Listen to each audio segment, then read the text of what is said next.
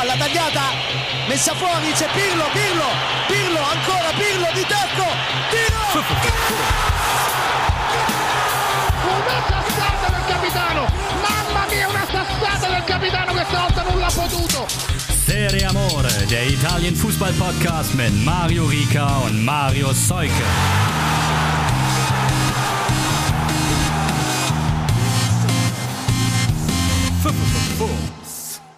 Ciao a tutti, nicht ganz rechtzeitig zum Wochenstart, aber nach so vielen aufregenden Tagen im italienischen Fußball sei das, glaube ich, mal verziehen. Kommt jetzt die neue Folge. Es ist die Episode Nummer 7 in der laufenden Spielzeit von Serie Amore. Ich habe es angedeutet, es waren unheimlich viele Spiele. Es lagen unheimlich viele Geschichten auf der Straße herum. Mal sehen, wie viele wir heute in diese Folge reingepackt bekommen. Aufgabe Nummer eins ist auf jeden Fall für mich erstmal den Frühschicht Marius durch diese Sendung zu peitschen. äh, Also und damit die, hallo. Die, äh, hi. Also die äh, Stimme und so, das, das, das passt ja schon mal. Also du wirkst äh, motiviert und, und fit. ja, Da, da, da kannst du mich diesmal tragen. Ja, Woche. ich trage dich, ich trage dich, ich trage dich. Weitere Ankündigung würde ich jetzt einfach sagen, weil wir so viel zu besprechen haben. Heute wird die Schere nicht angesetzt. Einfach jeder Versprecher bleibt in dieser Folge drin. Vielleicht das auch nochmal so Motivation. Ich spiele so mit dem Feuer. Die wird einfach nachher eins zu eins hochgeladen, genauso wie sie es passiert. Ich, ich muss ja jetzt nicht die Anmoderation machen und fünfmal neu ansetzen, deswegen können wir es hinkriegen. Sehr gut, sehr gut. Außerdem erwartet euch heute also eben ganz viel Talk über den Serie A Fußball und das, was sich da in der Spitzengruppe so tut. Wir haben Stadionerlebnisse. Wir haben natürlich Gesprächsstoff zum Derby in Rom. Wir haben aber auch einen kleineren Schwerpunkt zu Genua. Da hat sich auch was getan. Auch viel Interessantes. Wir haben mal wieder, ah, soll ich das schon verraten? Na, es kommt mal wieder eine Kategorie zurück, die wir lange nicht gehört haben. So. Und wir haben sogar noch eine neue Kategorie, die sich gewünscht wurde. Aufmerksame HörerInnen wissen vielleicht, was kommt. Und da fällt es mir gerade ein, guck, das hatte ich mir nicht aufgeschrieben, mache ich mir jetzt schon mal direkt auf, damit ich es nachher machen kann. Weißt du was? Ich mache es direkt. Ich hatte versprochen, dass wir, dass ich mal in das Tippspiel reingucke. Habe ich gemacht. Ist mir direkt aufgefallen am Samstag, ah, ich habe die Freitagsspiele nicht getippt. Und dann ist mir danach gekommen, genauso wie die Spiele ausgegangen sind, hätte ich sie auch getippt. 2-1 Milan, 2-2 Inter. Das sind natürlich Punkte, die mir jetzt fehlen. Ähm, ich weiß gar nicht, wenn ich. Ah, nee, ich bin nicht Admin, sonst könnte ich die äh, selber nachträglich einspeichern. Aber ich will ja nicht cheaten. Ich hatte. Hm, Ich glaube, wenn du Admin bist, kannst du nachträglich Ergebnisse verändern. Ah, interessant. So war das früher auf jeden Fall mal. Aber damit das direkt mal abgehakt ist, bevor ich es vergessen wollte, schauen wir rein ins Tippspiel. Die ersten drei TipperInnen, ich klingt AC Flo, Andy und No Pillow, No Party. Okay, das könnte auch eine Frau sein, aber drei Usende haben die 100 schon geknackt. Ganz vorne fünf Plätze nach oben gesprungen. AC-Flo. Dahinter Andy N und eben auf drei No Pirlo, No Party. So, jetzt gucke ich mal, was bei mir passiert ist. Ich bin, ja, auch aufgrund der zwei Spiele, die ich nicht getippt habe, um 24 Plätze abgestürzt. Was ist das denn? Wo bist du? Auf welchem Platz? Ich liege auf Rang 80. Scheiße. Ich, äh, 31 Plätze hinter dir. Oh, wie viele Punkte hast du? Äh, 71.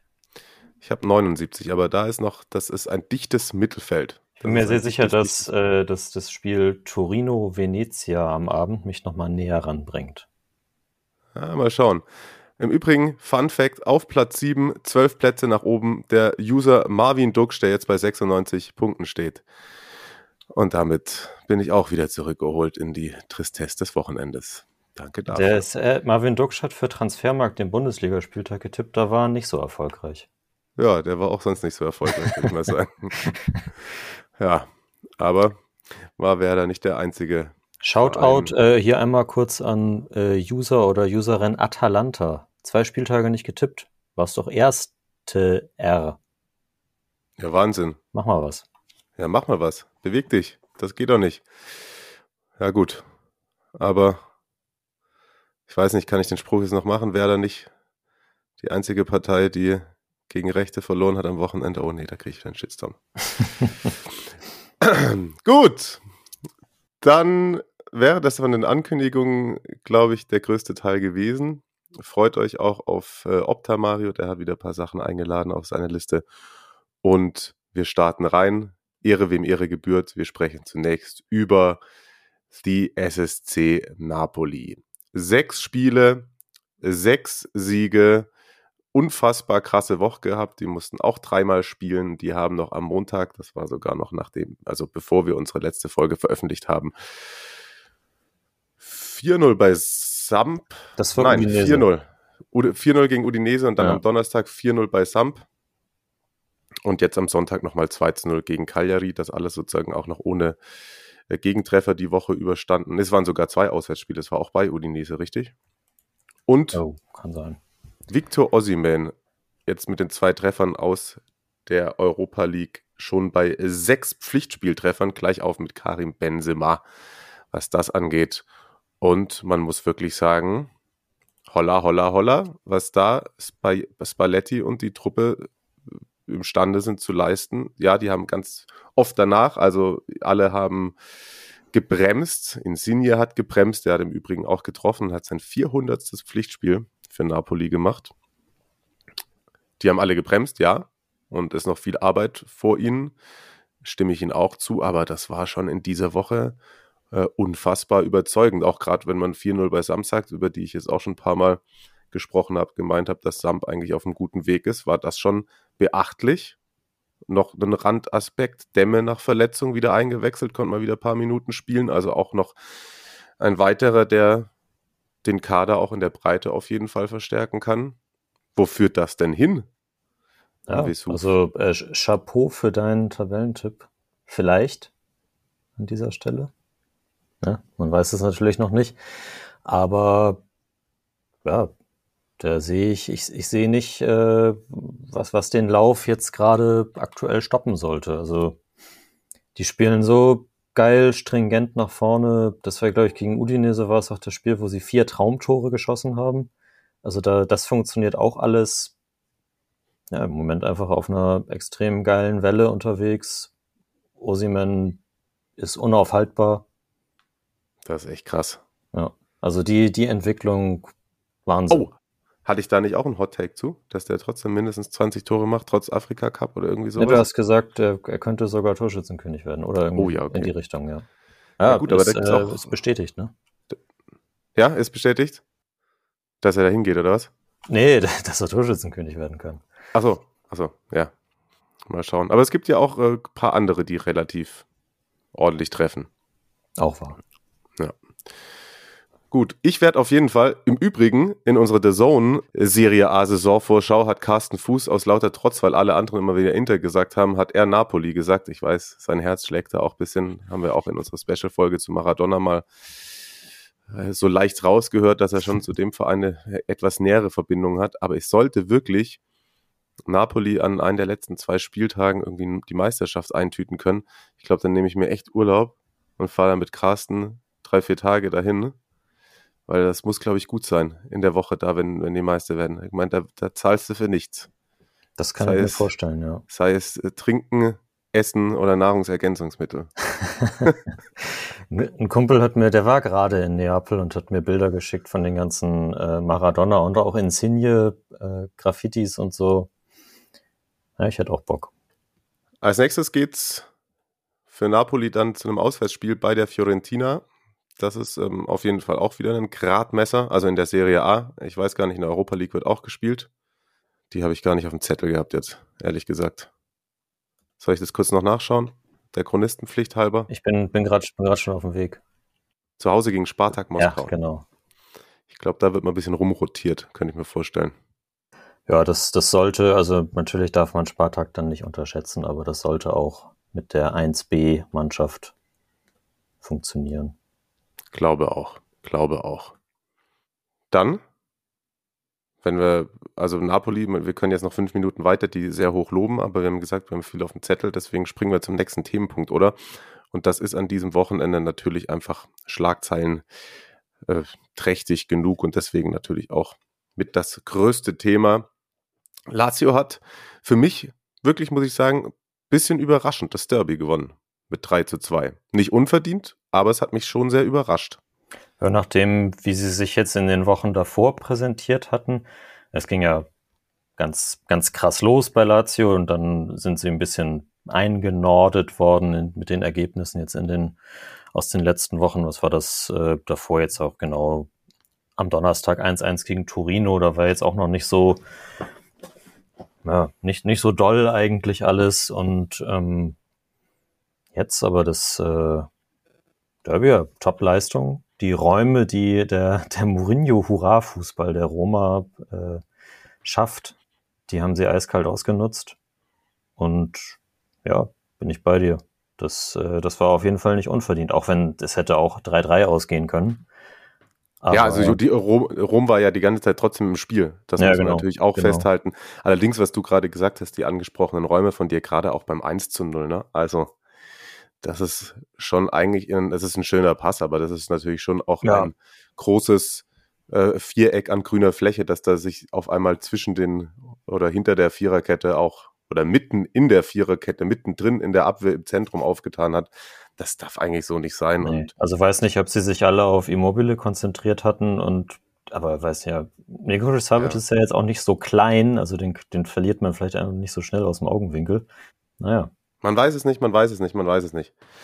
Und ja, äh, wenn wir gerade beim, beim ersten Tor sind, kann man an der Stelle zu dem Derby vielleicht auch nochmal herausheben, dass in diesem Spiel auf jeden Fall Lazio den besseren Torhüter hatte. Ja, Tagesform auf jeden Fall. Ja, Tagesform war da. Bei, bei dem einen etwas älteren Oldie doch deutlich stärker ausgeprägt in jedem Fall. Genau, also nach 19 Minuten dann Petro im Übrigen. Hier kommt das erste Mal Opta Mario ins Spiel. Ist ja das hatten wir letzte Woche schon gesagt, glaube ich, seit 40 Jahren das erste Mal gewesen, dass ein Spieler direkt vom einen zum anderen römischen Verein wechselt. Nur von, von, von Roma zu Lazio. Es gab so zwei, drei Jugendspieler, die den anderen Weg seitdem gemacht haben. Okay. Und Petro ist jetzt der dritte Spieler, der im Derby für beide Clubs getroffen hat. Insgesamt in der ganzen Serie A-Geschichte. Drei Spieler. Ja. Die zwei anderen einen, einen musst du drauf haben. Ich habe es äh, heute Morgen im Kicker gelesen. Ah, okay. also der eine ist tatsächlich das bisschen obvious, das ist Kolarov. Und der andere heißt Arne Selmoson. Selmonson. Ist das ein, ein Schwede? Schwede, ja. Schwede, der in den 50er, 60er Jahren in Italien gespielt hat. Die große Schwedenzeit, ne? Naja. Ja sehr übermotiviert teils, teilweise fand ich tatsächlich, der wollte es wirklich wissen, Zaniolo, von dem ist jetzt noch ein Video aufgetaucht, wie er nach der Auswechslung etwas, ja, nicht so ganz so nette Gesten in Richtung Lazio-Fans gemacht ja. hat. da beim Gang in, in den Tunnel, wo es die Treppen runtergeht, ein, ein Griff in den Schritt und ein Finger. Ja, bin gespannt, ob das dann noch ein Nachspiel hat. Auf jeden Fall, der war wirklich angezündet. Also auch was natürlich, was die was die AS-Fans sicherlich gerne sehen. Das brauchst du dann auch. Ansonsten war da natürlich auch wieder ganz viel Folklore. Ne? Maurizio Sari nach dem Spiel hat noch mhm. den Adler auf den Arm genommen. Und er war da, aber es sah nicht da irgendwie da aus, als hätte er großen Respekt gehabt. Das war ein richtig schönes Erlebnis für ihn. Das war so ein Stark. richtiger Ego-Push, glaube ich, wie er da vor der Kurve stand und das Duell für sich gewonnen hat und da den Adler auf dem Handschuh trug. Apropos auf der anderen Seite, ist Mourinho jetzt der erste AS-Trainer, der sein erstes Derby verliert seit Luis Enrique 2011? Oh. Ja. Das, ähm, das, das große Lob hat sicherlich jetzt noch nicht krass umgeschlagen, jetzt wegen dieser Geschichte, aber äh, es relativiert das große Lob der ersten Wochen jetzt vielleicht aus der Sicht der römischen Fans ein bisschen. Klar, das tut immer sehr, sehr weh. Da müssen wir nicht drum herum reden positiver Aspekt noch von unter der Woche muss man auch sagen, das war jetzt, okay, ah, das war ja, auf dem Zettel war das ein Auswärtsspiel, ne? Denn äh, Mourinho hat mit dem Sieg am Donnerstag war das, das war das 1 zu 0 gegen Udine. Muss man aufpassen, dass man nicht äh, durcheinander kommt. Den Rekord von Max Allegri eingestellt. Mourinho hat jetzt, also das ist ein Rekord, den, den, also den berechnen sie seit Beginn der Drei-Punkte-Ära sozusagen, die Opta-Kollegen. Äh, 41 Heimspiele in der Serie A in Folge ungeschlagen, Kollege Mourinho. Ach.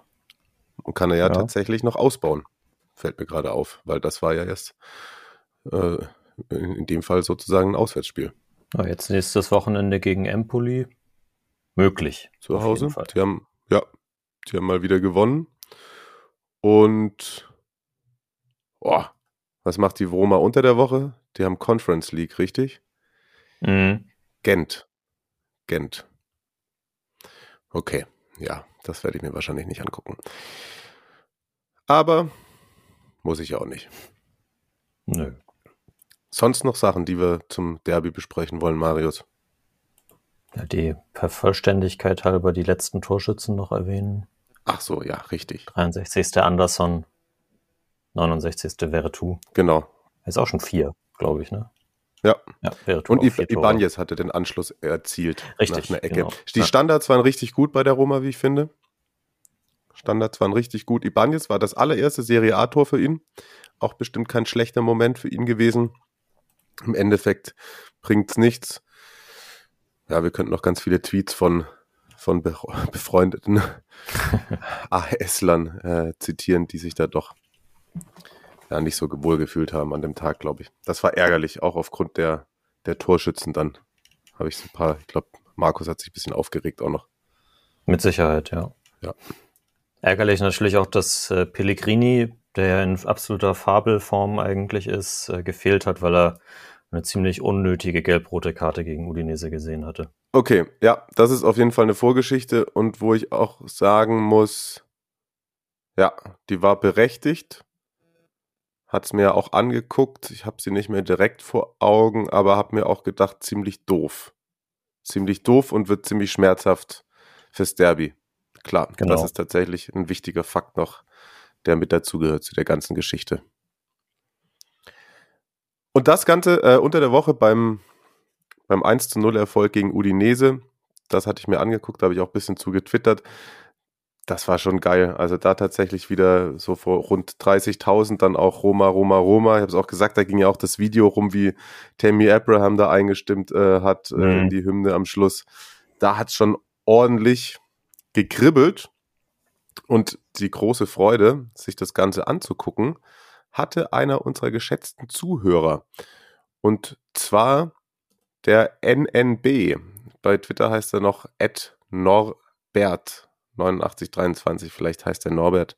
Er hat sich bei mir aber auch als NNB vorgestellt. Also vielleicht Norbert, ich weiß es nicht. Auf jeden Fall war er mit seiner Frau auch in Rom zugegen, hat sich dieses Spiel angeguckt und auch ansonsten noch ein bisschen was in Rom erlebt. Und das hat er uns erzählt und das möchte ich euch nicht vorenthalten. Ja gut, soll ich sagen? Also zuerst war ich im Roma Store, schon zwei Tage vorm Spiel. Und äh, hat mir dann meine Größe rausgesucht vom Trikot und dann ging es halt um die Beflockung. Und dann äh, habe ich halt gesagt, ich hätte halt Classic halt Totti. Haben der, hat der, hat der Mann, junge Mann da gemeint, geht nicht. Dann habe ich gemeint, okay, warum? Und sagte, ja, der hat es nur vorbereitet und die Buchstaben einzeln äh, kann er nicht raussuchen. Und dann habe ich mir gedacht, okay. Und dann hat er gefragt, ob ich einen anderen Spieler will. Habe ich gesagt, nee, dann nehme ich keinen. Dann bin ich in einen anderen Roma Store gegangen mit dem Trikot und die Dame hat mir die Buchstaben einzeln rausgesucht, auch die Nummer gedruckt und hat alles funktioniert. Fand ich schon etwas seltsam, dass man mir es verweigert hat, in Rom ein Totti-Trikot zu drucken, äh, zu beflocken, aber gut. Soll ja vorkommen. Ja, was sagt man dazu? Das gibt's doch gar nicht, oder? Nee, eigentlich müssten sie das, ja, auf, auf Vorlage immer haben. Bin ich voll bei dir. Aber im Endeffekt hat er sein Totti-Trikot ja noch bekommen. An der Stelle nochmal, weil eh Derby war, nochmal zur Sicherheit der Fakt, den ihr immer gerne mal sagen dürft. Totti im Übrigen mit 250 Serie A-Toren für einen einzigen Club hat er da einen haushohen Favorit. Da schlägt ihn keiner. Das ist noch der kleine Totti-Fact am Rande. Und dann äh, war äh, NNB ja noch im Stadion. Und da hat er natürlich auch, weil die Kategorie heißt ja Stadion-Erlebnisse, uns auch noch was geschickt. waren, äh, also meine Frau und ich waren zuerst viel zu früh im Stadion zwei Stunden vor Spielbeginn. Da war auch erstmal tote Hose, dann Stunde vor Spielbeginn. wurde dann auf den Screen gezeigt, wie die Spieler halt äh, im Stadion angekommen sind und dann sind auch schon die ersten Spiele auf dem Rasen, dann äh, hat das Stadion auch immer mehr gefüllt, dann kam auch schon ein bisschen mehr Stimmung auf und dann halt natürlich, als die Spieler zum Warmmachen kamen, war dann halt äh, sehr geil, vor allem kurz nachdem die Spieler zum Warmmachen rauskommen und die Stimmung schon gut war, haben sie auf dem Screen gezeigt, wie Lazio ein Gegentor bekommen hat und einzeln zurückgelegen hat. Das wurde natürlich dann auch nochmal groß gefeiert. Und dann, als dann, als sie alle Forza Roma gesungen haben, das war dann extrem geil, muss ich zugeben. Und dafür, dass es kam mir mehr als 30.000 vor, weil es sollen ja angeblich schon 30.000 gewesen sein. Es kam mir wesentlich mehr vor. Und dann war die Stimmung natürlich richtig geil. Und dann hat doch die Roma noch die erste, die ersten 20 Minuten richtig gut gespielt. Auch, und dann auch noch auf die Seite, wo ich gesessen habe, war auch richtig geil. Und dann natürlich auch eigentlich eine der geilsten Aktionen im Spiel war dann, als Mancini nach, nach, einem, nach einer Hereingabe irgendwie was an die Wange bekommen hat und dann geblutet hat und dann einfach dann noch weiter gespielt hat und geflankt hat und noch gekrätscht hat und das dann auch auf unserer Seite. Und als er dann zur Behandlung gegangen ist, haben die komplette Seite, wo wir da gestanden haben, das komplette Stadion, den, weil wir es ja dann gesehen haben mit dem Blut, den erstmal gefeiert. Das war schon ziemlich geil. Da muss schon zugeben, das war schon, hat schon richtig, richtig Bock gemacht. Und ja, ich, jetzt kann ich mir nur vorstellen, wie das ist, wenn das mal voll ist. Oder wenn es aber wieder voll sein darf, weil ja, das war einfach nur geil. Ja, danke für die Erlebnisse. Das äh, stelle ich mir gerade, das, das sind so die kleinen Geschichten. Auch das mit Mancini und so, das sind halt dann auch manchmal Sachen, die kriegt man nur mit, wenn man im Stadion ist. Also vielen, vielen Dank für deine Mühe, dass du uns das geschickt hast. Und ihr seid hiermit wieder aufgerufen, in die Stadien zu gehen und uns mitzunehmen und alle Zuhörenden. Hast du schon, hast du schon was im Kopf, was du unbedingt wieder machen willst? Nächsten Urlaub schon geplant? Gibt es mal wieder ein Parma-Spiel? Tatsächlich. Ja? Es, äh, ja, es, äh, Serie B ist ja noch nicht terminiert für, für Dezember, aber wer erstes Dezemberwochenende geht's wahrscheinlich auf einen kleinen Trip. Mm, sehr gut, sehr gut. Können wir Live-Podcast aus der Kurve machen vielleicht. mal gucken, ja, dann springen wir mal weiter. Ähm, die Mailänder Clubs haben uns auch wieder viel Freude bereitet unter der Woche oder auch am Wochenende, muss man sagen. Milan hat sogar noch ein bisschen besser gemacht. Die haben sich nochmal zweimal drei Punkte geschnappt. Einmal gab es das ungefährdete 2 zu 0 gegen Venezia und jetzt am Wochenende noch ein 2 zu 1 Sieg bei La Spezia durch einen ganz späten Siegtreffer von Brahim Diaz, aber da müssen wir auch nicht lange drum herum reden. Das erste Tor, das war das Besondere, erzielt von Daniele Maldini in der 48. zum 1 zu 0. Werde hatte dann noch in der 80. zwischenzeitlich mal kurz ausgeglichen. Und jetzt können wir ein bisschen mit Zahlen um uns werfen. Also ich glaube 4500 Tage ist es her, seit sein Vater Paolo das letzte Mal für Milan gespielt hat. Ja. Ich habe mir noch andere Sachen auf, äh, rausgesucht. Es waren, es war im Übrigen sein Startelfdebüt. Zwölf Jahre und 117 Tage nachdem Paolo zum letzten Mal in der Startelf stand. Das war im Mai 2009 gegen Florenz. Es war 13 Jahre und 179 Tage nach dem letzten Ligator seines Vaters 2008 gegen Atalanta. Und es war 60 Jahre und 22 Tage nach dem letzten Serie A-Tor seines Opas Cesare im Jahr 1961 in Catania. So. Stark. Wenn das mal nicht unnützes bis nütz, nützliches Fußballwissen ist, mit dem ihr angeben könnt, dann weiß ich auch nicht. Das nächste äh, Spiegel Fußballquiz kommt bestimmt. Also wenn Marco Fuchs hier mithört, kann er, kann er da schön einen abgreifen. Das stimmt in jedem Fall. Ja, es gehen jetzt auch schon so Videos rum von, ich weiß gerade gerade vorhin, glaube ich, bei Instagram gesehen, wo man noch Paulo auf die Tribüne zu Frau und Kind winken sieht und dann Überblende und äh, Daniele, wie er ihn einköpft. Ja, der hat sich, glaube ich, ja erst, äh, der hat sich emotional ein bisschen zurückgehalten, aber da Massara war ein bisschen mehr aus dem Häuschen, zumindest äh, so äußerlich. Hm. Aber man hat es ja, wenn man hat es in seinen Augen gesehen. Ja, Den, ja finde ich auch. Stolz. Ja. Ja, super Geschichte einfach. Da war schon so ein Papa-Funkeln. Ja. Und rein auf, auf sportlicher Ebene muss man einfach auch sagen, weiterhin sehr, sehr stabil. Es wäre tatsächlich nicht unverdient gewesen, wenn Spezia da den Remis geholt hätte. Die waren eigentlich gerade bis zum bis zur Führung von Milan haben die sehr gut mitgespielt. Wie ja gegen Juve auch schon, da haben sie dann auch sehr unglücklich verloren. Und na, Milan dann im, quasi im Stile einer Spitzenmannschaft. Hm. Ich fand es noch ganz interessant zu sehen, dass, ich weiß nicht, ob es Chalanolu war, der da Brahim Diaz beim Siegtreffer noch davor bewahrt hat, das Trikot auszuziehen, aber ich habe Äh, nochmal Cialanoglu nachgeguckt. war es wahrscheinlich nicht. Ach Gott. Oh Gott. Der, wow. Wow. Okay, Aber ähnlicher, ähnlicher Name, Calabria.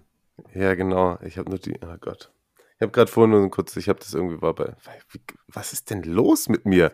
War ich schon auf dem Zettel wieder bei Inter? Ich weiß es nicht, ich weiß es nicht, ich weiß es nicht. Junge, Junge, das ist mir jetzt schon zum zweiten Mal diese Saison passiert, ne? Aber hier ist es nicht so schlimm tatsächlich. Ich glaube, die, die ZuhörerInnen hier verzeihen eher oder können Ja. drüber schmunzeln. Ist nicht Das so wie, äh, ich, ich war ja, da gab es ja eine gute, gute Geschichte bei, äh, bei der Doppel-6 Live-Show. Ich weiß nicht, ob du dir die Aufnahme Mhm. davon angehört hast. Doch. Äh, tut es das äh, mit dem, mit dem Europapark und äh, Theo Hernandez, der dann irgendwie noch das, das Foto oder den, den, den Besitzer vom Europapark, das ist ja auch ein Ex-Profi, glaube ich, Ja, Martin Spannring. ja, genau. Dass, dass, sie, dass sie den dann verlinkt haben bei, bei Instagram und Chalanoglu hat es nicht gemacht, weil der Hashtag AC Milan Ah, runtergeschrieben hatte. ja. dumm gelaufen.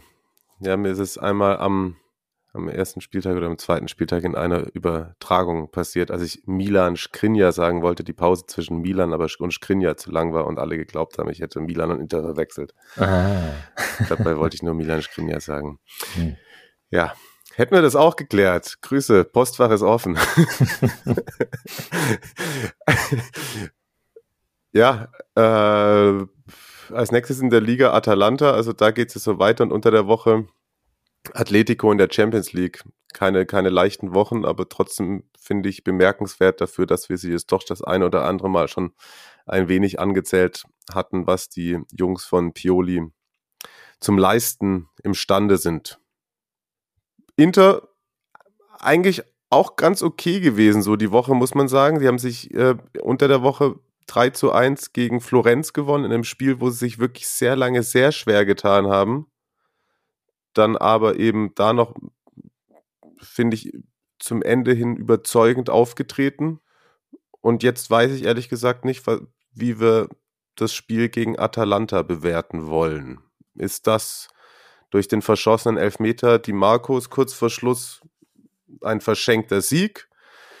Ist es, weil Atalanta noch ein Tor genommen, gemacht hat, das zurückgenommen worden ist? So Gasperini nach dem vermeintlichen Siegtreffer hat man so ein bisschen was wie Freudentränen bei ihm erkennen können. Also gibt es eine Einstellung, so eine Slow-Mo, da sagt Carsten Fuß auch, also als wäre das so, also es war hoch emotional das Spiel, es war super packend. 41, nee, 40 Torschüsse, insgesamt 21 dafür von Atalanta, das sind die meisten in einem Serie A-Spiel in dieser Saison bislang gewesen. Also es war eh auch eine unfassbar wahnsinnige Schlussphase. Erstmal der Reihe nach ähm, Lautaro, fünfte Minute, ganz nette Kiste, nett bis Traumtor. Dann Ausgleich Malinowski, auch kein schlechtes Schüsschen gewesen. Toloi, 38. bringt Atalanta in Führung. Ceco in der 71. wieder zum Ausgleich. Dann verschießt in der 86. Äh, Di Marco eben einen Strafstoß. Und in der 88. erzielt Roberto Piccoli vermeintlich den Siegtreffer. Und dann war aber zuvor bei so einer Klärungsaktion, die Handanovic da noch von der Linie gekratzt hat, musst du auch mal überlegen, der will da den Ball nicht ins Ausgehen lassen. Als Torwart hält ihn im Spiel, kriegt den Gegentreffer und dann wird das Tor zurückgenommen, weil da der Ball dann doch noch im Tor aus war. Man konnte es aber in dieser einen Perspektive, finde ich, relativ deutlich erkennen, dass man sagt, ja, musst du dann auch zurücknehmen. Aber war halt eben, da war, das war so ein krasser Jubel bei Atalanta und da hat es natürlich schon nochmal viele Emotionen gekillt und vogelwildes Spiel. Deswegen kann ich mich gerade, da ich das Spiel auch nicht vollständig über 90 Minuten gesehen habe, nicht entscheiden, für wen das jetzt gut oder schlecht ist. Sagst du mir, Marius? Ich würde eigentlich sagen, dass auch vom Spielverlauf her, ja, also so glücklich mit dem Punkt sein, finde ich, finde ich zu viel, aber Atalanta war schon eher so bei, sag ich mal, 51 Prozent, sie hätten es verdient zu gewinnen. Okay. Weil, weil das mal gut am Anfang ein bisschen die, die, die Anfangsphase vielleicht verschlafen, da war Inter schneller drin und hat deswegen ja auch geiles Tor gemacht. Äh, Barella, fünfte Vorlage schon. Ähm, aber dann haben sie eigentlich in dieses Spiel reingefunden, exakt das, was sie in den letzten Jahren so stark gemacht hat. Und das ist dann auch, finde ich, relativ beeindruckend, dass, dass sie sich halt von den schlechteren Leistungen da sozusagen nicht beeindrucken lassen und dann, wenn es in einem richtigen Topspiel wieder zur Sache geht, dass sie dann auf den Punkt da sind und ja, äh, super aggressiv früh raufgegangen sind, Inter da unter Druck gesetzt haben und dann entsprechend sich auch die, die Führung halt wirklich verdient haben. Ohne zugleich jetzt, klar, Inter hatte immer noch Chancen, aber ich fand es nicht, dass es so zwingend war, dass man jetzt gesagt hätte, okay, eher hätte Inter irgendwie noch ge gewinnen müssen. Klar, Elfmeter natürlich. Ähm, aber also ich glaube, so ist die Punkteteilung generell schon sehr fair, aber ich finde schon leichte Atalanta-Vorteile. Okay, ja, das ist doch meine Aussage. Für Atalanta unter der Woche dann das Champions League Heimspiel gegen die Young Boys und dann eben in der Liga gegen Milan, wie gerade eben schon erwähnt. Inter, wichtige Woche auch in der Champions League für die extrem, wie ich finde, nachdem man da den Auftakt so knapp noch verpatzt hat, muss man zu Stachtia Donetsk, das ist schon am Dienstag zur frühen Anstoßzeit. Würde mich freuen, wenn ihr da mal reinhört. Da mache mach ich mit Tom Kirsten, dem geschätzten Kollegen, Grüße an dieser Stelle, eine leckere Zweierkonferenz. Er macht nebenher noch Ajax gegen Besiktas. Also wenn ihr euch da so ab 1845 bisschen voll dudeln lassen wollt. Und da gucke ich mir mal an, was Insagi so gegen den den Zerbi-Fußball bei Schachtja so anstellen kann. Äh, ist, finde ich, schon fast äh, Pflichtdreier. Ne, ist ein Pflichtdreier für, für Inter jetzt am zweiten Spieltag. Um da auf jeden Fall. Ist es vor allem, da ja wahrscheinlich auch Sheriff Tiraspol im Bernabeo gewinnen wird. ja. Sonst hat man da schon Punkte Rückstand, ne? Das stimmt. Ja, in der, und in der Liga ist es ehrlich gesagt zwei hinter Milan und vier hinter Napoli. Also da hat sich Inter bislang auch immer wieder noch gut aus der Affäre gezogen. Voll im Soll. Wie ich finde. Edin Dzeko wieder getroffen, ist nach Melito erst der zweite Spieler im 21. Jahrhundert, der nach seinem Wechsel zu Inter direkt fünf Tore in den ersten sechs Spieltagen erzielt. Ja. Ich, äh, ich, sag, ich sag mal, es wird nicht das letzte Mal sein, dass heute in dieser Folge der Name Milito gefallen ist. Okay. okay. Das war ein kleiner Spoiler. Gehen wir, jetzt bin ich auch schon hibbelig, ich kann es kaum erwarten, gehen wir schnell weiter im Text. Als nächstes sprechen wir dann, würde ich mal noch ganz kurz über Juve. Eine sehr, sehr durchwachsene Woche. Verglichen mit dem, wie es vorher war, war sie eigentlich ganz gut. Ja, aber ja, das stimmt. Allerdings hat man ja tatsächlich auch teuer bezahlt dafür. Ja, das ist richtig. Das ist richtig. 3-2 gegen Spezia gewonnen. Also du hast es vorhin schon mal kurz anklingen lassen, da das Spiel auch noch gedreht, muss man auch sagen, ist dann eine qualitativ gute Leistung gewesen und war auch irgendwie charakterlich ein guter Auftritt, zumindest dann in der Schlussphase von Juve. Das ja, aber wenn Spezia das besser verteidigt, dann also, ja. also wirklich. Ja, ja, okay, ja. Und äh, dann jetzt eben am Wochenende ein 3 zu 2 gegen Sampdoria. Zu Beginn super geiles Tor von Dybala, muss man einfach mal wieder sagen. Da hat man gesehen, was der eben unter Allegri ist für Juve. Ist nur die Frage, wann er es wieder ist, denn Dybala, so viel vorweggenommen, ist dann eben später auch unter Tränen ausgewechselt worden. Ich habe noch keine News dazu gelesen. Es wird aber ganz bestimmt nicht für die Champions League reichen und sah schon nach etwas ähm, längerem aus, aber ich glaube, es ist trotzdem eher was, was Muskuläres. Ja, also es genau irgendwas, irgendwas im Oberschenkel. Äh, ich glaube, eine exakte, Dia also vom Verein bestätigte Diagnose gibt es zum Stand der Aufnahme noch nicht. Ja. Genau, das war in der zehnten Minute.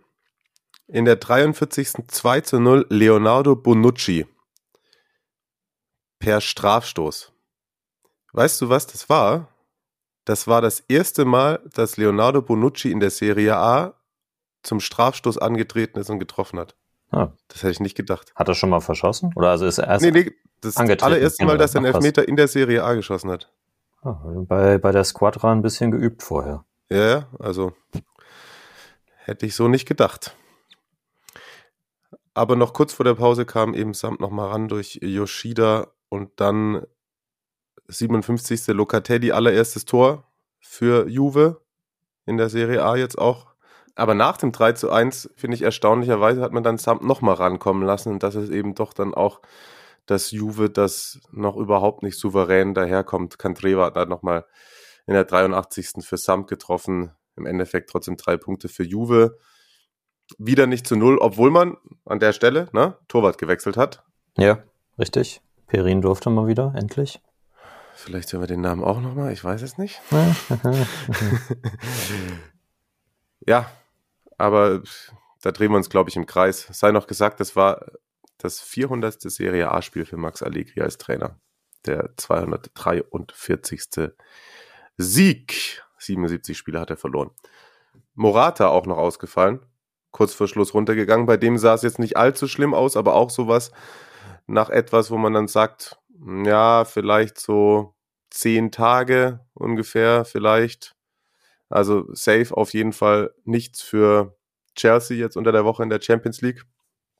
Und in der Liga kommt dann am kommenden Wochenende das Turiner Stadtderby. Bei Torino tritt man da an. Ja, 10 zu 10 Torverhältnis bei Juve. Nach sechs Spielen. Also acht Das- Punkte. Das gab es noch nie wahrscheinlich. Ja, ich bin da ein bisschen mit dem Latein am Ende. Ich, ich, ich habe das auch nicht zu explizit jetzt verfolgt, werde ich dann vielleicht nochmal in der Vorbereitung aufs Turiner Derby auch machen, als dass ich jetzt mich da einfach komplett widerstandslos allen äh, sozusagen Kritikern aus dem Netz anschließe. Ich weiß, dass Bentancur wird vom einen oder anderen äh, gefordert, dass der endlich mal rausrotiert wird. Lese ich öfter mal bei mir in der Ja, doch. Timeline. Doch, doch, Ja. durchaus. Ich glaube, dass, dass es generell auch in der Offensive der Weg nicht falsch ist, wenn er so weiter beschritten wird, wie jetzt in den, eben in diesen letzten beiden Spielen.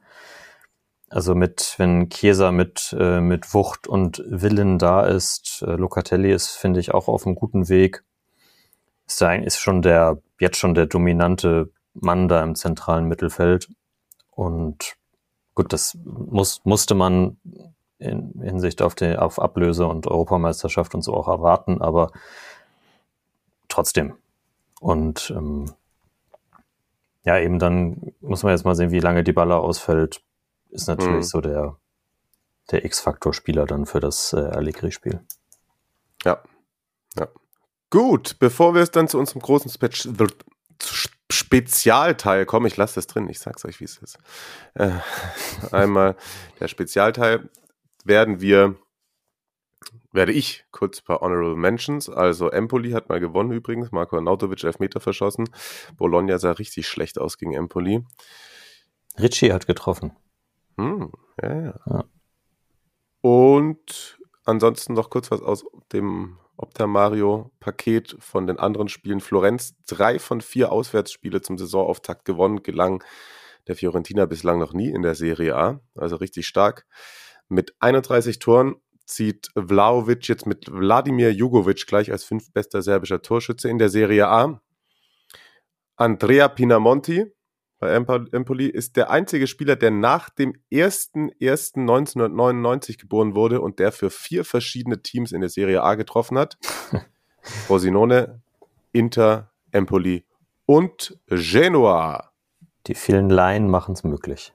So ist es.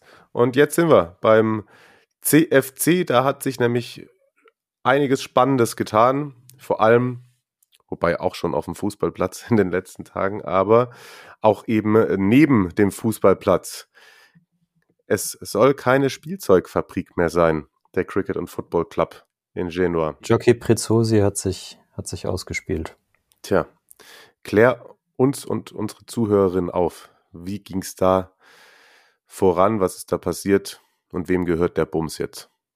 Ja, seit, ich glaube, Donnerstag oder Freitagmittag ist äh, der CFC Genoa nicht mehr in der Hand von Enrico Preziosi.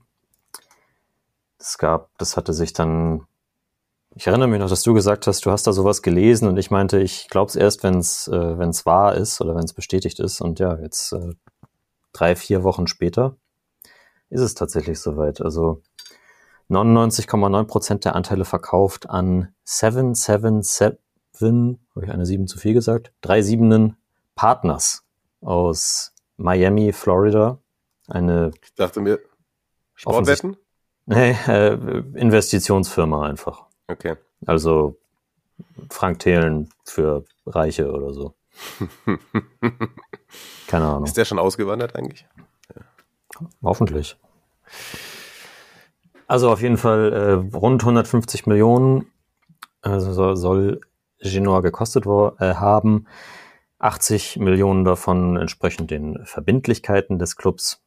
Also der, der reine Vereinswert so bei, bei 70 und damit gar nicht so weit von Parma zum Beispiel entfernt. Ist jetzt die, ich hatte mir das sogar aufgeschrieben, aber jetzt finde ich es gerade nicht. Wie viel, wie viel äh, Vereine in, in nordamerikanischer Hand haben wir jetzt? Milan, Boah. Spezia, Bologna, eben mit den Kanadiern, äh, Venezia, ja. Roma. Jetzt vergesse ich bestimmt jemanden. Und äh, Genua halt, auf jeden mhm. Fall. Und äh, Parma in der Serie B, natürlich. Mhm. Das ist alles, was ich äh, diese Woche zu Parma sagen möchte, übrigens. Okay. Auf jeden Fall, ähm, ja, äh, Preziosi hat, äh, war, hat den Club ja 2003 übernommen hat ihn damals äh, vor der Pleite gerettet und damals die, die, die Schulden, die sie da hatten, damals waren es noch 27 Millionen, die hat er da aus eigener Tasche bezahlt, weil er äh, so, ja, sich so verbunden gefühlt hat. Und äh, jetzt hat er aber gesagt, er ist, ein, ist ja auch schon über 70, glaube ich. Er ist, ja. ein bisschen, er ist ein bisschen müde und er hat gefühlt, dass die Zeit gekommen ist.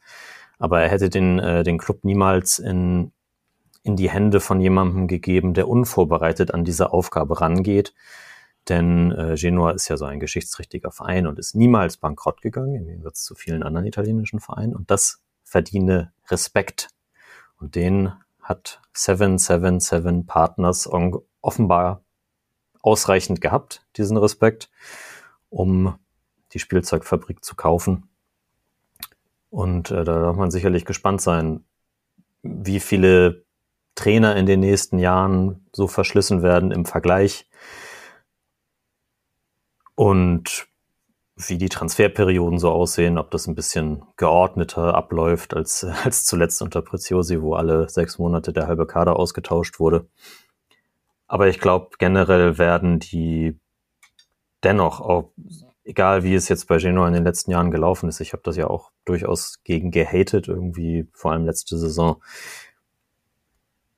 ja, werden sie das ein bisschen wehmütig jetzt alles betrachten.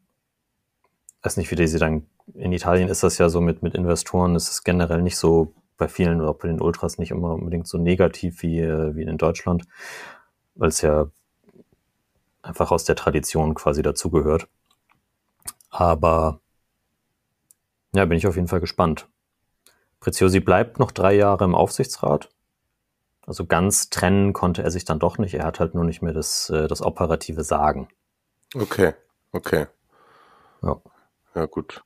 Ganz, ganz interessant für die, was die, was die US-Amerikaner angeht, die halten seit 2018 auch 13 Prozent am FC Sevilla. Ah, schau an. Also vielleicht könnte es da die eine oder andere Kooperation geben in Zukunft. Also es gibt da von aus dem, aus dem Mai, glaube ich, einen ganz guten Artikel bei The Athletic, wo sie ähm, mit dem verantwortlichen Menschen von 777 Partners gesprochen haben. Und die haben so ein bisschen was vor wie Red Bull City Football Group. Netzwerk von Vereinen, die sich gegenseitig Mhm. dann irgendwie die Spieler Okay. zuschanzen können oder so Ja. aufzubauen.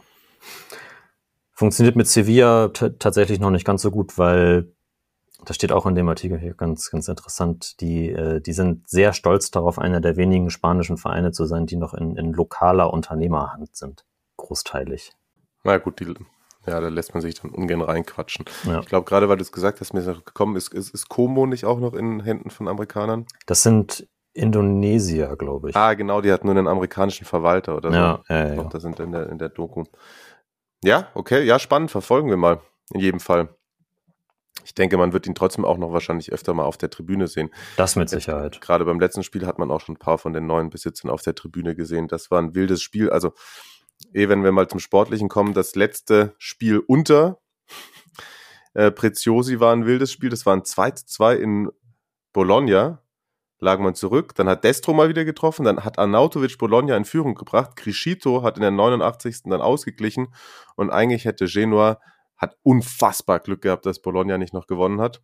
Deswegen davor nochmal Randtake. Bin mal gespannt, was da, wie es da in Bologna weitergeht jetzt noch. Da ist noch ähm, Mihailovic mit, mit Rot geflogen in der Nachspielzeit. Alles drum und dran. Da, das Spiel hatte schon wieder alles. Aber äh, dann wurde es jetzt eben noch krasser. Am Wochenende das erste Spiel sozusagen in der neuen Ära gegen Hellas und äh, tut mir leid, liebe Grüße an Steffen. Im Endeffekt hätte ich es ganz geil gefunden, wenn, wenn Genoa das dann gewonnen hätte, weil da war irgendwie das Marassi komplett kurz davor auseinandergeschraubt zu werden. Also da lohnt sich auf jeden Fall ein Blick ins, ins Real Life, einfach mal da die, die letzten zehn, ich würde einfach mal die letzten 15 Minuten sich einfach Real Life angucken und schön auf laut machen und da ist einiges gegangen. Der Spielverlauf, äh, ja, hat eben das sein Übriges dazu getan. Ähm, Simeone hatte Hellas in Führung gebracht in der achten Minute. 2-0 Barak per Elfmeter in der 49. Dann kam Criscito per Strafstoß in der 77. Ausgleich Mattia Destro 80. 3-2 überragendes Tor von Mattia Destro in der 85. und Kalinic in der 90. beziehungsweise der ersten Minute der Nachspielzeit, der den Spielverderber dann gegeben hatte. War das das 3 zu 2 mit der Trinkflasche? Habe ich gesehen und ich bin gerade vorhin noch mal in die Recherche gegangen. Pass auf, ihr könnt es bei The Zone auch dann nachgucken.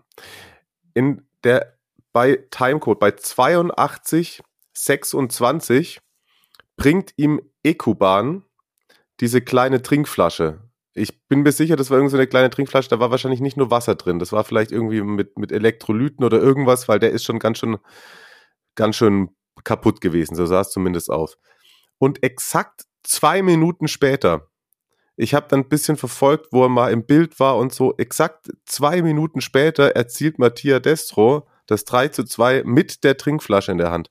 Der ist zwei Minuten mit dieser Trinkflasche auf dem Fußballplatz rumgelaufen. Also das auf jeden Fall lohnt sich nochmal da rein zu gucken. Da muss natürlich der Allmann Blockwart fragen, ist das erlaubt? Weiß ich nicht. Ich habe Colinas Erben noch nicht angeschrieben tatsächlich. Okay. Aber er hat es ja jetzt nicht nach jemandem äh, geworfen oder so. Also von daher. Ah, im Übrigen, 1-0 von Giovanni Simeone vorbereitet durch Faraoni. Und der Kollege ist seit seinem Debüt für Hellas in der Saison 18-19 jetzt unter den Verteidigern mit 21 Torbeteiligung drittbester Verteidiger in diesem Zeitraum. Raum nur Theo Hernandez mit 24 und Robin Gosens mit 35 Torbeteiligung haben einen besseren Wert an Defensivspielern in der Serie A. Nochmal eine Statistik untergebracht. Respekt, Respekt. Apropos Statistiken und interessantes Wissenswertes. Da ist sie, die neue Kategorie. Ich habe noch keinen Jingle, aber wir machen es The Player to Watch. Das klang ja ein bisschen nach japanischem Fernsehen auch. Äh, wie, wie Player to Watch. Der Player to Watch der Woche. Genau, ihr hattet euch, wenn ich das richtig verstanden, ich höre auf so versuchen, Akzente nachzumachen, ne? Das Mhm. lassen wir bleiben. Ja. Gut. ich weiß nicht genau, was der Auslöser war, aber es wurde sich eben gewünscht, dass wir mal ja, so uns nach Spielern umschauen, die vielleicht noch nicht so auf dem ganz großen Radar sind. Und ja, ich glaube, gibt es eben auch in, bei, bei den Amis immer so Player to Watch und bei den Engländern. Und worauf muss man mal achten? Auf wen konnte man verfolgen? Wer hat eine rosige Zukunft vor sich? Und Marius hat den ersten für euch. Exakt so ist es. Ich glaube, dass generell einfach so Jugendspieler den nächsten Geheimtipp haben. Das, das ist sowas, da, da gibt es eine, eine, große Gruppe an, an, an Fußballfans. Es gibt ja auch irgendwie so dieses Scouting-Twitter, nennt mein Kollege Tobias Kröger das immer. Und ich weiß nicht, ob ich diesen Leuten, die da dann so tief drin sind, da noch was äh, Spannendes erzählen kann, aber den, den anderen, die das, äh, die das nicht so professionell betreiben, hoffentlich schon. Und ich habe mir einen Spieler ausgesucht. Ich habe auch schon zwei, drei Vorschläge von, äh, von Usern und Userinnen aus der Community bekommen. Da werde ich dann natürlich auch die, die nächsten Wochen immer mal einen reinstreuen. Das ist ja noch besser, wenn die Vorschläge aus der Community kommen, dann müssen wir ja gar nicht Ja, sagen. voll. Also richtig geil. Also ja. weiter so, weiter so. So, keep the good work going. Ja. Wir brauchen Macher und Macherinnen. Ja. Und um damit ihr auch einschätzen könnt, so aus welcher Kategorie das sein soll, dieser jetzt, den ich mir ausgesucht habe, ich habe ihn schon zwei, dreimal lobend erwähnt diese Saison, ist Andrea Cambiasso nicht Esteban Cambiasso, auch nicht verwandt. Äh, gebürtig aus Genua, 21 Jahre alt und seit dieser Saison fester Teil des Profikaders und ich weiß nicht, ob es, weil die Transfers bei Genua spät kamen, dass, äh, dass Balladini ihn erstmal aus der, aus der Not quasi reingeschickt hat, wie das bei, bei Calonia zum Beispiel auch der Fall ist. Aber sowohl der eine als auch der andere, die haben sich mittlerweile bewährt.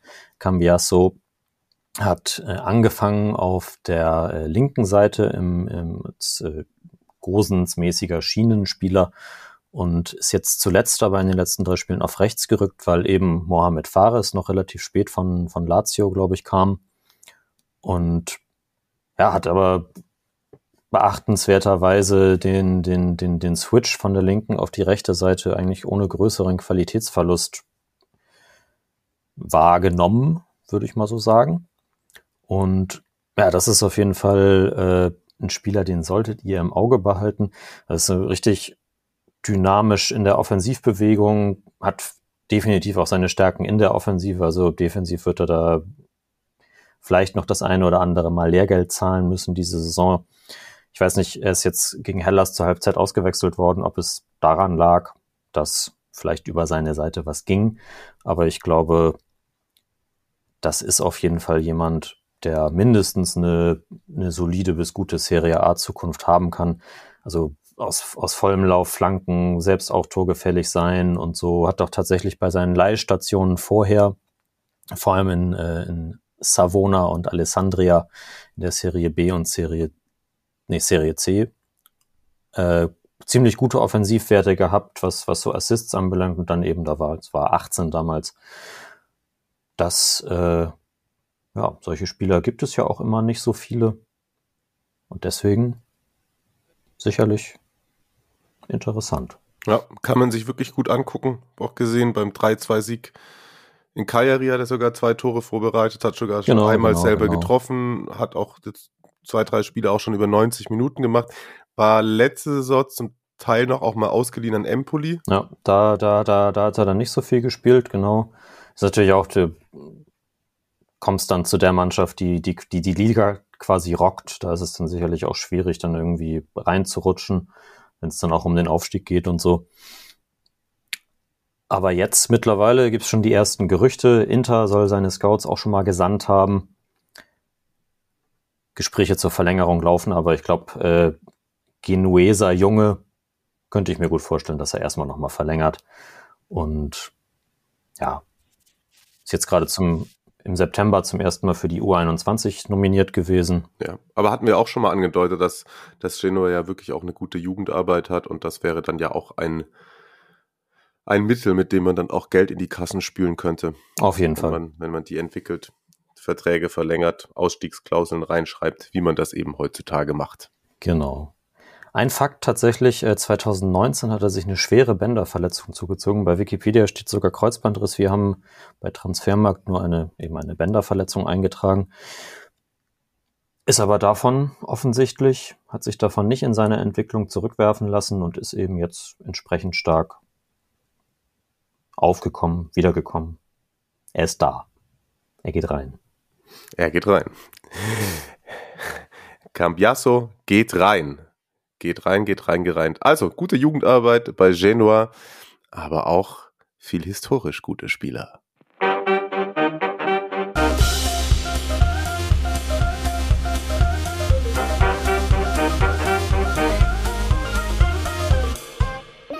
La Squadra Eterna. Ja, und da war er wieder der Jingle. Wahrscheinlich habt ihr es euch schon denken können. Es ist mal wieder Zeit für ein wildes, witziges, ernst gemeintes Aufstellen von Tradition, traditionsreichen Fußballmannschaften. In diesem Fall widmen wir uns heute dem Cricket and Football Club aus Genua, dem ältesten Verein Italiens. Und da muss man doch einiges finden, was da so rumläuft. Ich weiß nicht, ich habe nur Spieler genommen, die bei Transfermarkt noch ein Bild haben. Oder schon ein Bild haben. Nur so, so viel vorweggeschickt. Ich auch, ich auch. Ich, ja, das sind ja viele eben aus diesen alten Meistermannschaftszeiten, wahrscheinlich noch so aus den 20ern, 30ern. Ja. Da bin ich mir auch gar nicht sicher, ohne euch zu nahe treten zu wollen, ob man da dann jeder Gesch äh, Statistik Glauben schenken kann. Ich, ich, frage mich tatsächlich manchmal, wenn du so Spieler von, keine Ahnung, noch 1800 irgendwas geboren oder so gefühlt. Ich frage mich dann auch immer, gut, es gibt, dafür gibt es natürlich auch einen Beruf, Historiker und so Zeug, ne? Ich frage mich immer, wie das überliefert wurde. Das ist eine gute Frage. Diese alten Spielberichte habe ich auf jeden Fall nicht selbst mit eingetragen, aber soweit wie es zurückgeht, ist es auf jeden Fall akkurat. Okay, ja, gut. Ich weiß nicht, wie wir das heute machen wollen. Ich bin der festen Überzeugung, dass eine Squadra Eterna wahrscheinlich nichts für eine Grafik bei, auf dem FUMS Instagram-Kanal ist. Denke mal, das engaged nicht so sehr die Community, die sich sonst für BVB gegen Schalke interessiert. No offense. deswegen hätte ich gesagt, wir müssen uns nicht zwingend auf eine Elf einigen, sondern wir shooten einfach um uns mit den Spielern, die wir haben, oder? Ja, lass es machen. Wir können Passt ja schon. trotzdem diskutieren und dem anderen sagen, wenn wir nicht seiner Meinung sind. Genau. Und wenn ihr eine Meinung habt, dann äh, haut eure Elf unbedingt auch bei Social Media auf die entsprechenden Kanäle mit. Hashtag Serie Amore. Und Hashtag Squadra Eterna könnte man ja auch mal machen, Ah, wenn das was bringt. Ich weiß es nicht, aber macht es doch einfach mal. Ach, macht, wie ihr es wollt. Aber auf jeden Fall macht es. Ich kann euch das tatsächlich nur ans Herz legen. Da sind schon ein paar, da sind schon ein paar Leckerbissen dabei, wenn man auf die Suche geht. Da muss Voll, man auch voll. immer, ich sortiere am Anfang immer so, wer die meisten Spiele hat. mhm. Und dann gucke ich so in der Kategorie von Leuten, die so drei, vier Spiele für Genua ja, ja, gemacht haben. genau. Und da findest du schon immer ganz gute. Das ist korrekt. Ja, Wal und Berami hat es tatsächlich bei mir nicht in die, in die Squadra geschafft. Das ist mir ein bisschen traurig, ne? Aber bei mir auch nicht. Okay, gut. Starten wir im Tor. Ich habe vorhin schon angekündigt. Ich, habe Mattia Perin. Das ist einfach äh, ernst gemeint. 204 Spiele. Ja, äh, voll. Genua. Same, Bei dir auch? same. Taucht ja auch auf der ersten Seite der Rekordspieler tatsächlich auf. Und Ja. ich gebe einfach mal einen Tipp ab, wenn sein Juve-Vertrag nächstes Jahr ausläuft und er bis dahin nicht Stammkeeper bei Juve ist, dann wechselt er ablösefrei zurück zu Genua. Ja. Dann haben die da mit sich, glaube ich, auch ein goldenes Näschen verdient. Ja, genau. Haben sie auf, oder zumindest nicht äh, zu viel Verlust gemacht. Welches System spielst du? Ich habe mich gerade dazu entschieden, wahrscheinlich ein 4-4-2 mit Raute zu spielen. Ich glaube, das ist auch so ungefähr das, was bei mir dabei herauskommen würde. Wobei, na doch, den kannst du schon so bringen. Okay. Ich glaube, Raute, 442 Raute ist Okay. Hinten rechts verteidigt bei mir der schöne Davide Nicola. Mm. ich habe mich äh, für Eigene Jugend auch, auch äh, Ja. eigene Jugend, 183 Spiele für die Profis. richtig. Ist er gerade noch aktiv? Davide Nicola ist also der Trainer. Als Trainer meine ich. Wo ist er Ja. gerade? Ach so, ich glaube nicht. Ich, er war nämlich auch teilweise gehandelt jetzt bei Cagliari und bei Hellas, bin ich der Meinung. Ah, das stimmt. ja, ja, ja. Ich habe mich für einen der Spieler entschieden, die sehr meine, meine erste richtige Serie A-Zeit geprägt haben, so Ende der 2000er, der 2000er, der ersten zehn Jahre der 2000er. Gian Domenico Mesto. Ah, uh, Ja, mm, kam- das wird eine richtige Mm-Elf. Ja, ja. Ja, ja. Ich habe ich auch, also bei dem einen Innenverteidiger, da, da fordere ich es auch von dir ein. Nur Ja, ja, Namens. ich glaube, ich weiß, welche, ich weiß, Kann ich sein. weiß, welcher spielen muss, ja. Okay.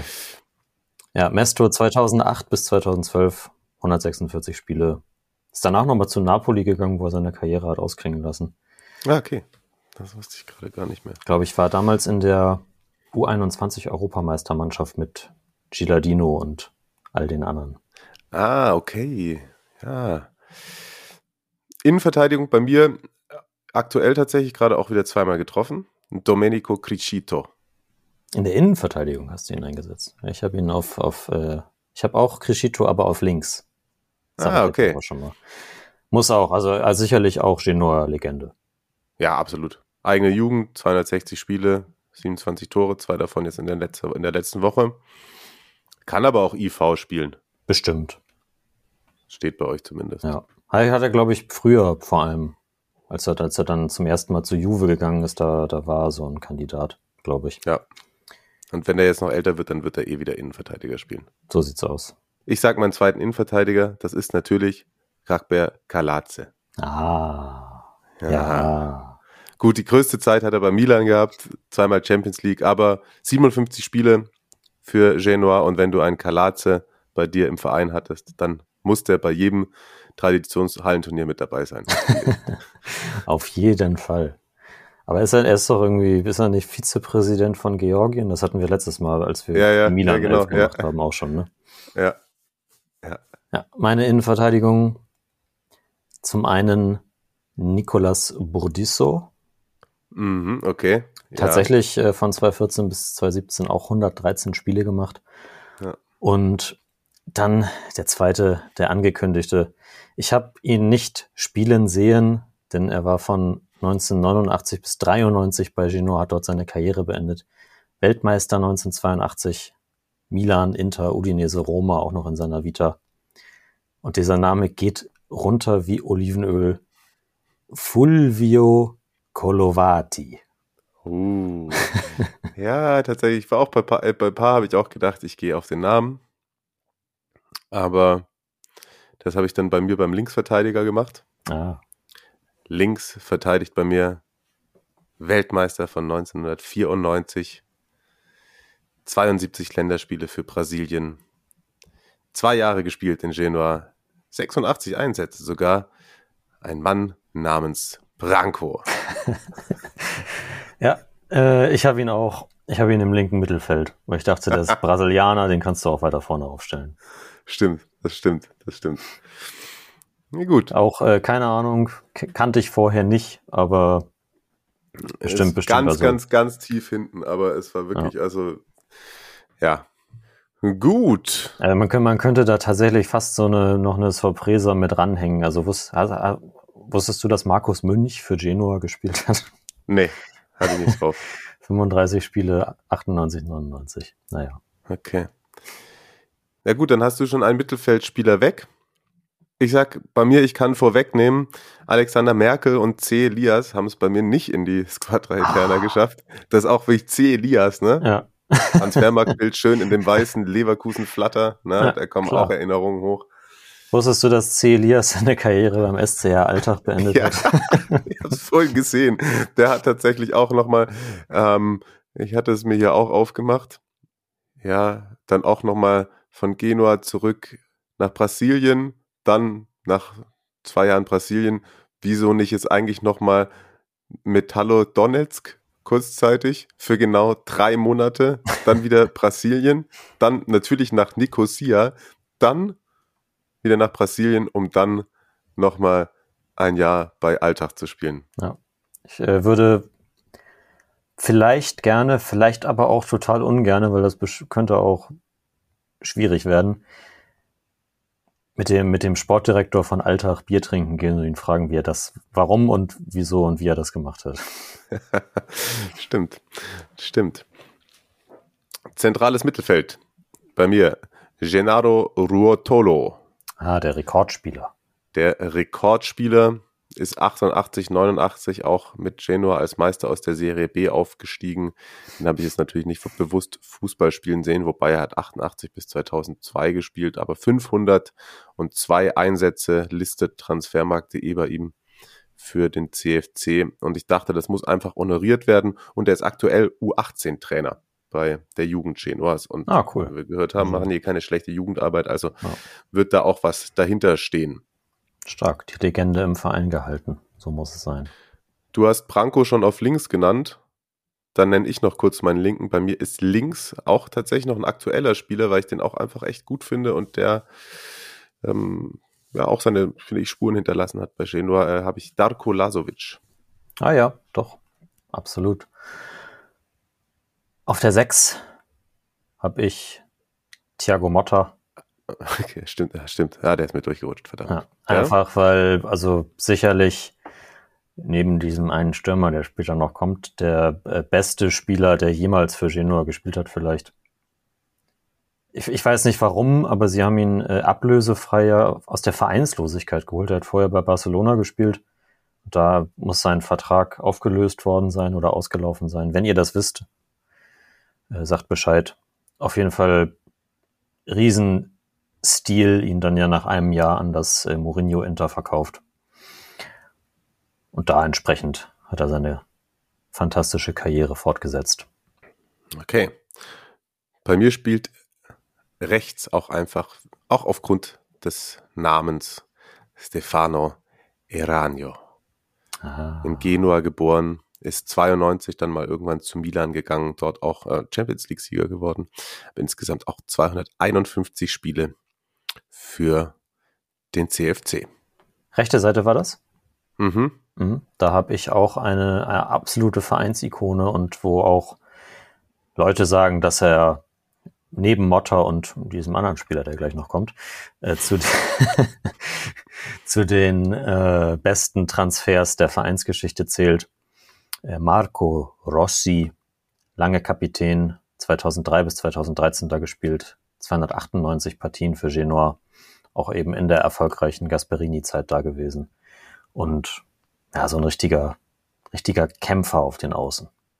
Ja, finde ich gut, dass du ihn hast. Ich wollte ihn nämlich eigentlich auch reintun, aber dachte dann, Eranio, ah, Eranio, muss ich rechts spielen lassen, war mir bei Rossi nicht ganz sicher, ob er das links auch geregelt bekommt und habe mich dann für Darko Lazovic entschieden. Fair enough, fair enough. Ja. Dann habe ich noch einen ähm, auf der 10 sozusagen, offensives Mittelfeld. Und das ist bei mir, ich glaube, er ist der aktuelle Trainer von Monza, Giovanni Stroppa. Stark. Echt ist der Trainer bei Monza. Mensch. Ja, ich gucke nach. Ja. Ja, ist gerade. Und wirklich auch gute Frisur gehabt damals, muss man sagen. Ich gucke auch noch mal kurz rein. Auf jeden Fall. Giovanni Stroppa insgesamt auch nur 2001, 2002 da gespielt. Soll aber ja auch ein ganz guter Kicker gewesen sein. 65 Spiele hat er gemacht für Genoa. Wen hast du da noch? Ja, das, deswegen habe ich vorhin gesagt, ähm, ja, geht das so in dem System, aber ich glaube, er kann's, denn er kann alles. Deswegen habe ich äh, Goran Pandev auf die 10 gestellt. Ja, okay, so hängende Spitze. Ja, macht Ja, er. genau. Ja, ja, macht er. Ja, okay. Ja, gut, so hast du beide untergebracht. Mhm. Kann ich gleich vorweg nehmen. Doppelspitze ist bei mir eben Goran Pandev und ein weiterer Spieler. Welches sind deine zwei Stürmer? Mein einer Stürmer, der äh, groß angekündigte, auch schon erwähnte, äh, Diego Milito natürlich. Mhm. Der, Zu meiner Schande, er spielt bei mir nicht mit, weil ich habe mir den, den letzten aufgehoben für, da knallt's gleich nochmal. ja, aber vielleicht, vielleicht äh, nehme ich den auch weg. Okay? Könnte ich mir jetzt so vorstellen. Ähm, ja, Milito, Ja, also müssen wir nicht 94, drüber reden, 94 Spiele, 60 Tore, so, Punkt. Ja. Und mein zweiter Stürmer ist Captain Tsubasa. Katsuyoshi Miura. Oh. Also du hast ihn nicht?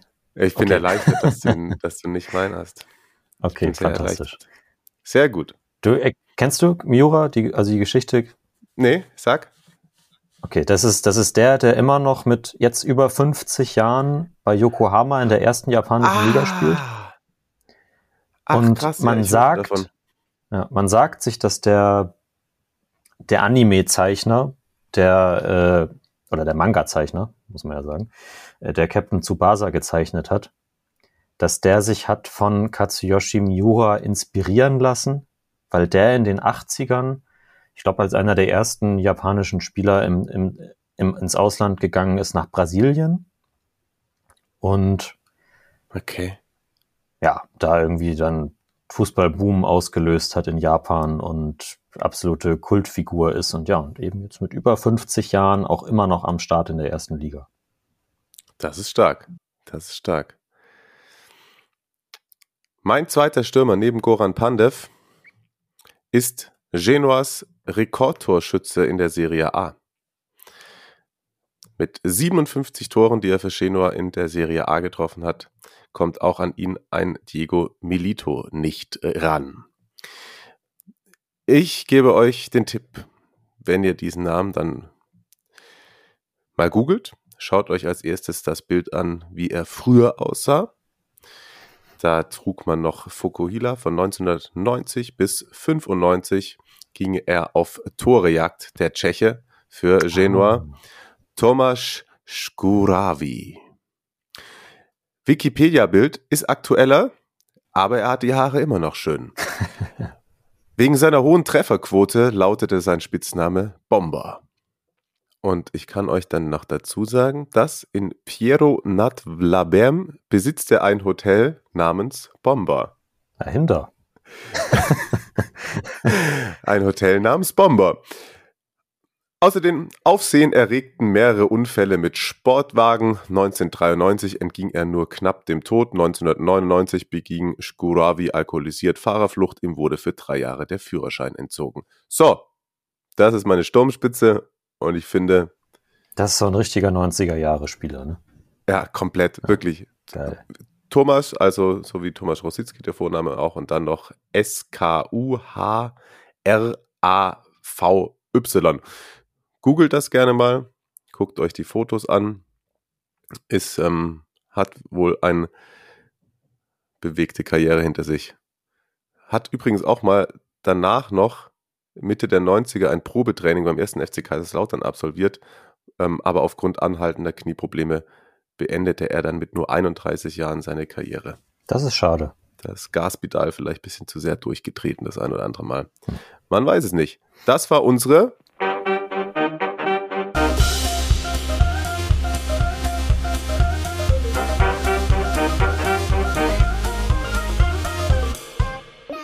La Squadra Eterna.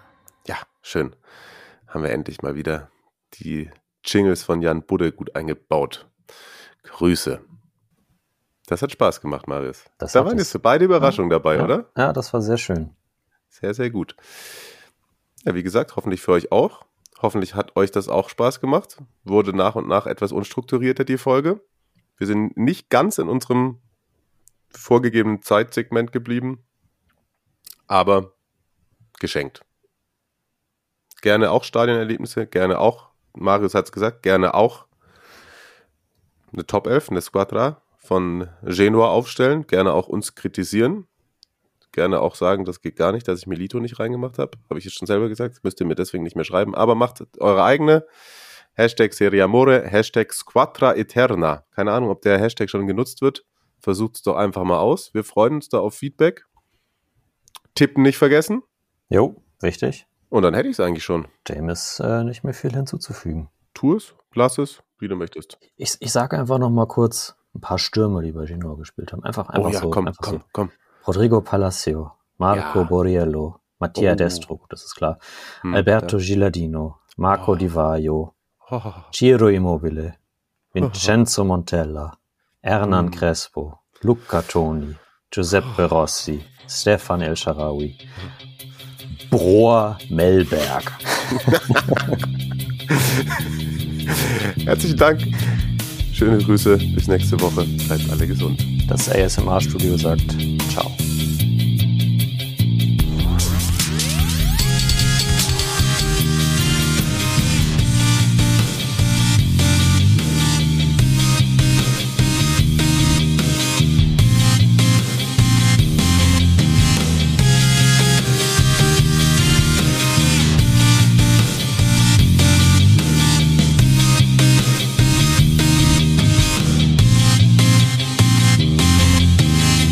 Fums.